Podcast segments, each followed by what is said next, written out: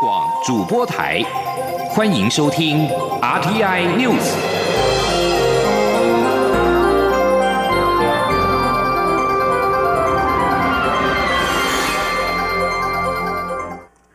各位好，我是主播王玉伟，欢迎收听这节央广主播台提供给您的 RTI News 新闻。首先带您关注。蔡英文总统今天到金门出席八二三六十一周年中书纪念仪式，这也是蔡总统上任之后首次到金门纪念八二三。总统在仪式之后发表简单谈话，表示先人在六十一年前不分族群，共同守住中华民国台湾，而八二三的精神就是台澎金马是生命共同体，国人要团结守住台湾得来不易的自由民主，共同捍卫中华民国台湾的主权。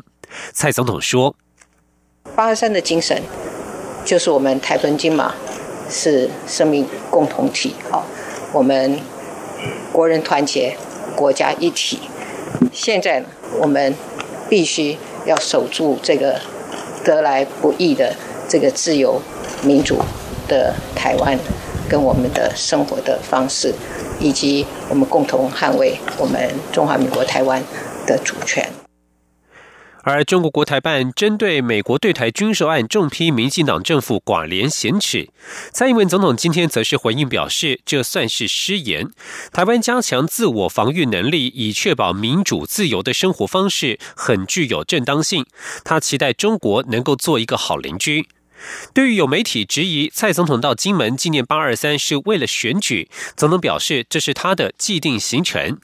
而对于前总统马英九呼吁执政党接受九二共识，恢复两岸的交流，蔡总统则指出，蔡政府从来没有排斥与中国打交道，但现在台湾面临新的情势，就是中国要把一国两制强加在台湾身上，所以必须凝结台湾人的意志，也必须有足够的国防来强化信心，确保台海的和平。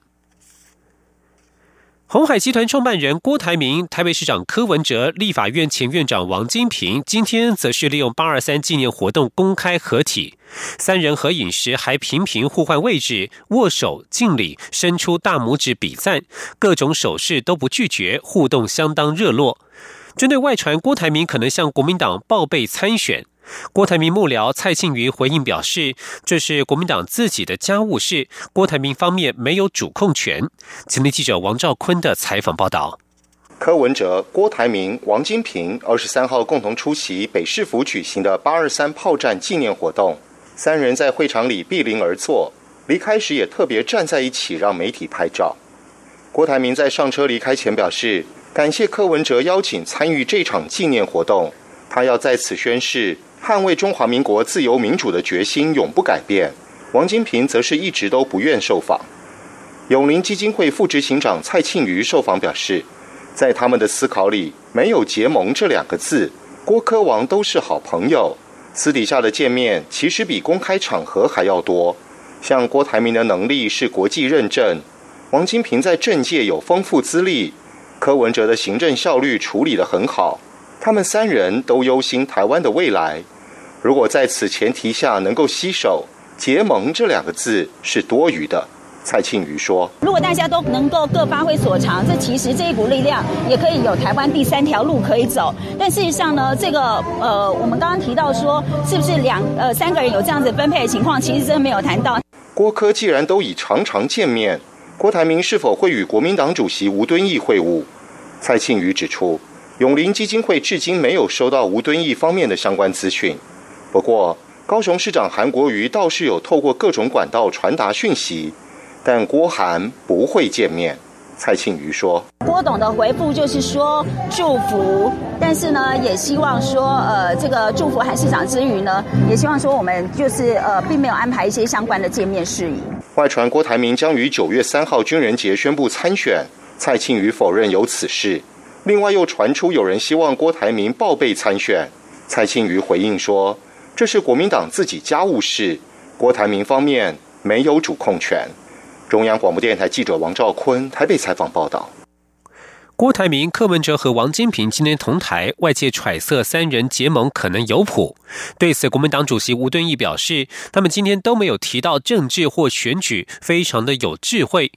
传出郭台铭方面曾经有意报备参选，吴敦义表示，国民党已经提名高雄市长韩国瑜参选总统，单一选区要报备参选，这就要伤脑筋一下了。前天记者王维婷的采访报道。郭科王二十三号一同出席台北市政府主办的八二三炮战纪念活动，三人同台成为镁光灯焦点。国民党主席吴敦义透过各种管道，希望与郭台铭会面，希望促成国民党顺利整合。但是吴郭尚未会面，郭科王已经先同台。吴敦义二十三号受访时表示，郭科王今天不谈政治，也不谈选举，他非常钦佩。吴敦义说：“他们今天没有谈政治，也不谈选举，我觉得他们是很有智慧的人，因为八二三炮战这一天哦。”老百姓最希望的就是不要有炮战，就是希望和平稳定发展。所以他们三位哈，诶，我觉得我很钦佩，他们都没有讲到一句选举的话，也没有讲到一句哈，呃，不和平的话。吴敦义表示，今天是八二三炮战纪念日，也凸显两岸和平的重要。另一方面，白鹿台风来袭，不止南部地区需要防台，台北也不一定不在暴风圈。他说，大家要齐心协力防范白鹿对台湾的伤害，也要确保两岸和平发展，这是他的祝福与期待。媒体报道，国民党初选过后，郭台铭阵营内曾有人提出报备参选的建议，确保郭台铭继续选总统的正当性。吴敦义说，国民党已经提名高雄市长韩国瑜参选总统，单一选区报备参选的话，就要伤脑筋了。吴敦义说：“哦，这个就要伤脑筋了，因为本党已经提名人了，啊，这只有单独一个啊，选总统只有一个能够当选。”不像选立委哈，现在立委也是单一选区也不行了，只有选议员哈是多席次选的，那就有报备的。可是如果单一选区哈，说又提名了韩国瑜同志竞选总统，那又报备核准，我觉得要伤脑筋一下。至于何时会与郭台铭见面，吴敦义表示，好几个礼拜以前，他就请国民党副主席郝龙斌去跟郭台铭沟通。郭台铭方面表示，时间要稍微晚一些，他觉得缓一缓也好，会请郝龙斌继续跟郭台铭联系。吴敦义表示，他跟王金平是好朋友，柯文哲是台北市长，他也是台北市民，多年前也当选过台北市议员，大家都是同胞，都是好朋友。中央广播电台记者王威婷采访报道。而对此，高雄市长韩国瑜今天对于郭科王三人可能结盟，面对这样的询问时，韩国瑜没有回应，只专注在市政议题。韩国瑜受访时强调，白鹿台风来袭，这个周末他将会留守在高雄，取消台中的竞选行程。继续关注司法焦点。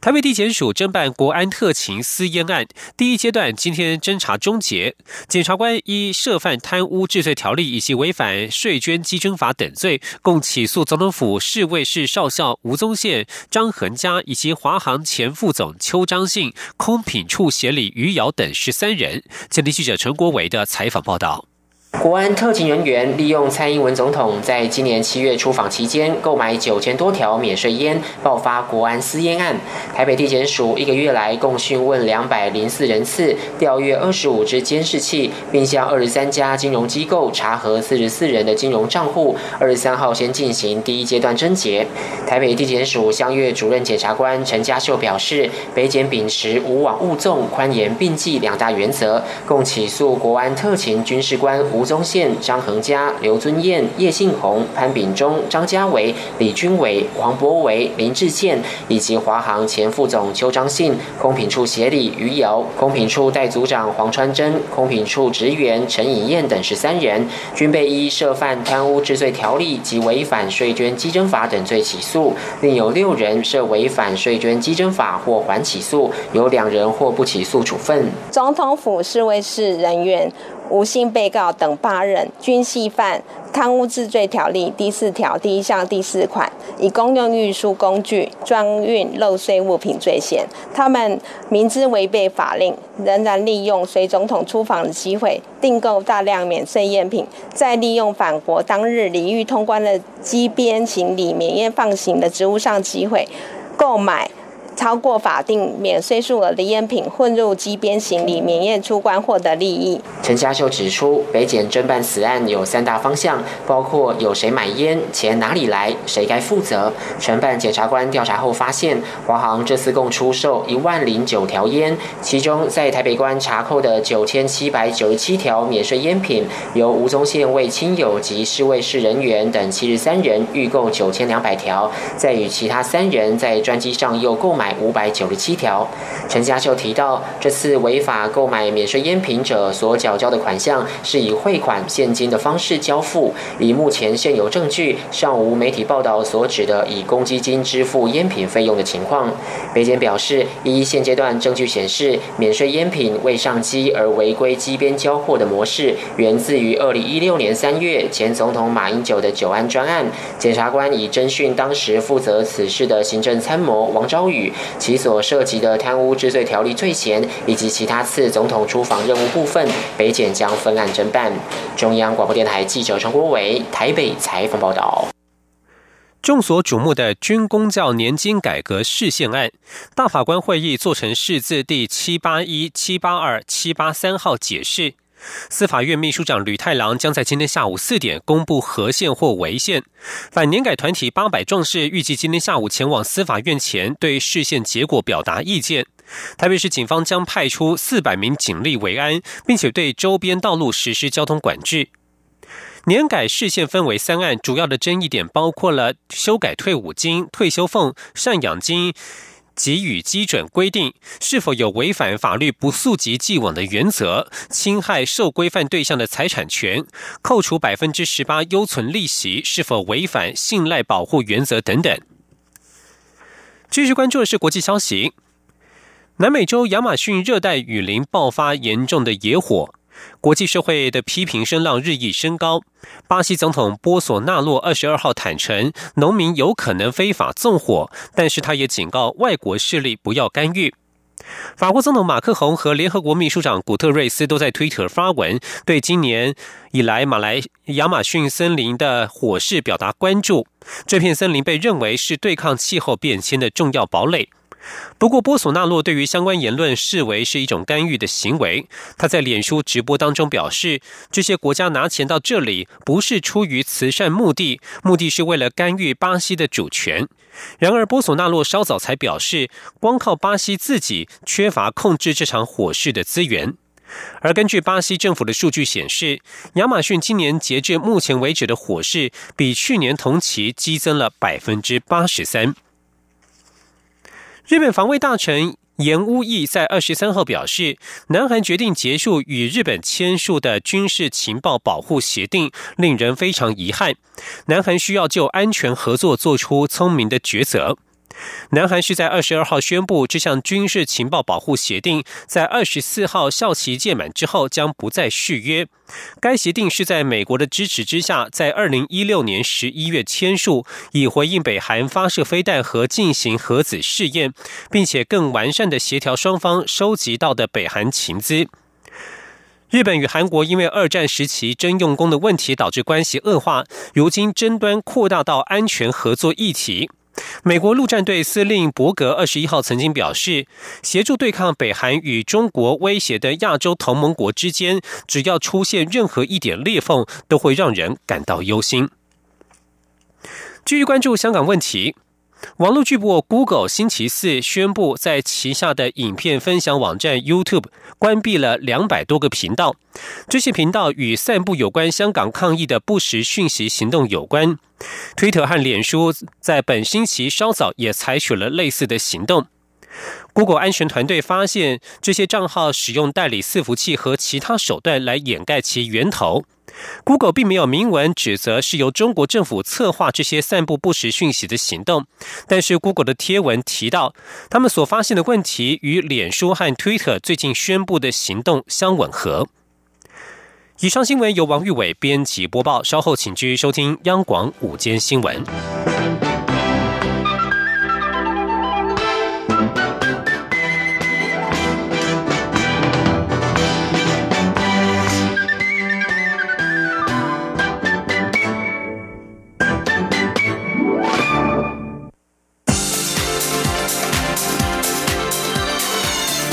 是中央广播电台。台湾之音，欢迎继续收听新闻。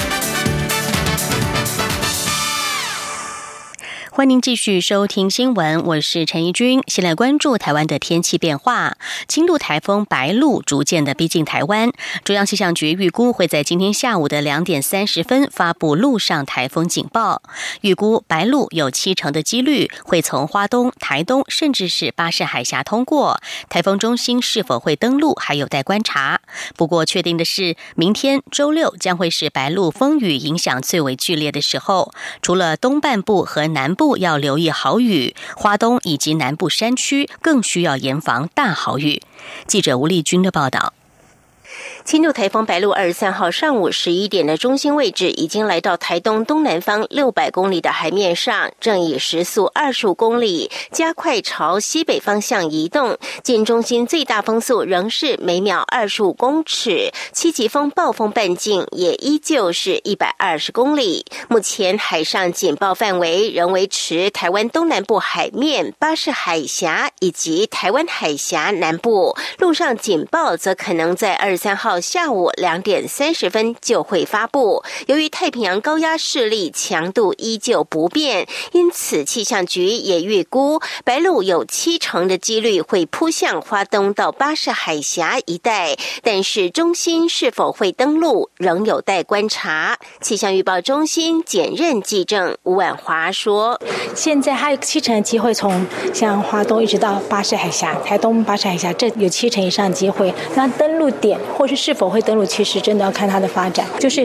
台风的中心有七成几率会从台东啊、横穿甚至巴士海峡这样通过。而随着台风外围云系一波波接近，东半部云量也开始增多，并出现短暂阵雨。预估二三号下半天开始，尤其入夜后，东半部及恒春半岛雨势就会逐渐增大，南部山区也会开始出现短暂阵雨。预估二四号一整天将是白露台风影响台湾最剧烈的时间。除了中部以北降雨稍微缓和外，东半部。和南部都要留意豪雨，花东以及南部山区更需严防大豪雨。吴婉华说：“明天随着台风靠近，明天是影响最明显时候，各地都会有下雨的现象，尤其整个东半部地区和南部地区会有大雨或局部性的好雨。最主要的就是花东地区的朋友和南部山区朋友特别的格外注意啊，这些地方可能会出现局部性的大豪雨。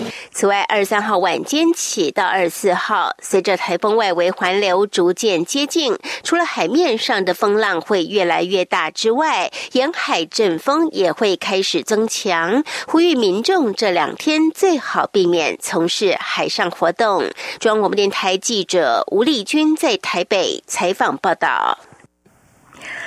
政府持续加强长照政策，居家失能个案家庭医师照护方案昨天正式的起跑。另一方面，为了避免因为讨论长照细节引发家庭冲突，中华民国家庭照护者关怀总会结合了长照、社工、法律等资源，在今天推出家庭照顾协议线上指引工具。只要输入失能程度、照顾需求、经济状况以及被照顾者意愿等资讯，就能够列出讨。讨论表协助家庭沟通对话。记者肖兆平的报道。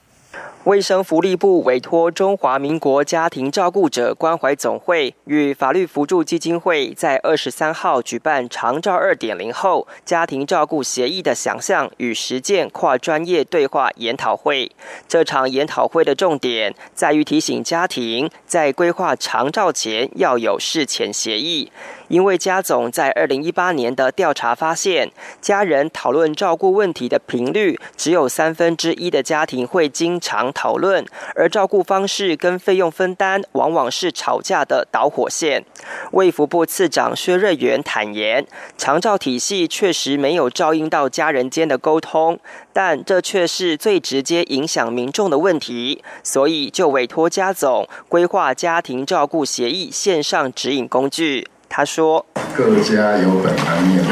很难念的经，所以我突然警觉到说。”哎，这个这个是一个很严重的一个社会问题，在我们长沙政策推动的时候，好像并没有特别去处理这一方面的问题，但是对于民众来讲，这是非常切身的。家总秘书长陈景宁表示，这款与法律扶助基金会合作的线上指引工具，其特点在于只要输入失能程度、经济状况，就能取得适用个别家庭的长照会议议程表，而讨论出来的家庭协议，未来在法院上也会有参考依据。他说。在现在第一个阶段，先公布一个线上指引工具，提供给有办法自己、呃有意愿也有能力去谈的家庭。可是我们知道，在现在有一些家庭，他们是已经有冲突了，甚至他不知道家里是没有人可以主持这样一个会议，需要专业人员协助。那在明年度，家总会跟律师、会跟咨商师、跟一些财务专家，就是未来在主持人上面，呃，可能就有专人进入到家里面去。家总呼吁民众可以利用家庭照顾协议线上指引工具，提供讨论前的咨询依据，希望别让照顾冲突毁了家的爱。中央广播电台记者肖兆平采访报道。财经消息：永丰银行爆发了理财专员私吞客户新台币数千万元存款的弊案。金管会主委顾立雄今天指出，此案是在金管会银行理财专员挪用客户款项防范措施的自律规范上路之前发生的，会比照先前七家银行行员涉嫌挪用客户款项的案件，以银行法作出裁罚。记者谢嘉欣的报道。金管会今年通过《银行理财专员挪用客户款项防范措施自律规范》，并于六月十四号核备上路后，给国营六个月时间缓冲调整。预计各银行从二零二一年第一季开始内部自我查核，第二季呈报给金管会。然而，金管会七月底才针对七家银行行员涉及挪用客户资金案开罚，宣誓严惩不贷。近期却又爆发永丰银里专私吞客户数千万元存款。对此，金管会主委顾立雄二十三号出席活动时强调，金管会看重的是自律规范能否落实，将这类案件的发生率降到最低。目前看来，此案发生应有一段时间，且是在自律规范上路之前就有，将依照先前做法来做裁罚。他说：“那我之前已经宣示的很清楚了，也就是说，看他事实发生的情况是在什么时候。那如果说就我刚刚讲，如果他发生在之前。”那我想，我们还是会按照过去我们最近这七七个案子的标准，我们会来进行裁罚。至于有立委要求金管会需强化银行内部的金融纪律，若发生银行私吞客户积蓄，银行端与金管会需在二十四小时内发布重大消息。顾立雄则回应，这必须要符合重大讯息揭露的标准。中央广播电台记者谢嘉欣采访报道。金管会日前核准了三家业者设立纯网银，不过有媒体报道指出，三家纯网银首次董事会议预定在本月底下月初召开，其中金融业股东董事名单包含了董总级的高层，引来外界质疑有违金金分离的原则。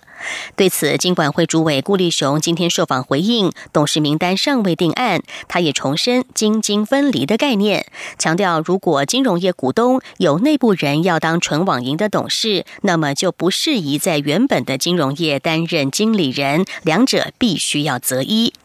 金金分离的原则指的是同一大股东不得同时在另外一家金融机构担任董事，以避免营业秘密外泄，或者是在相同业务上出现竞争的关系。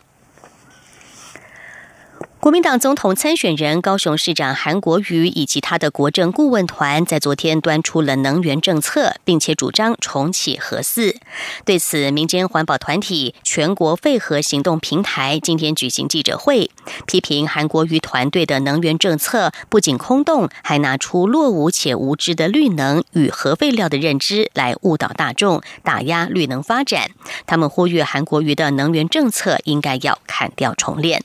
记者刘玉秋的报道。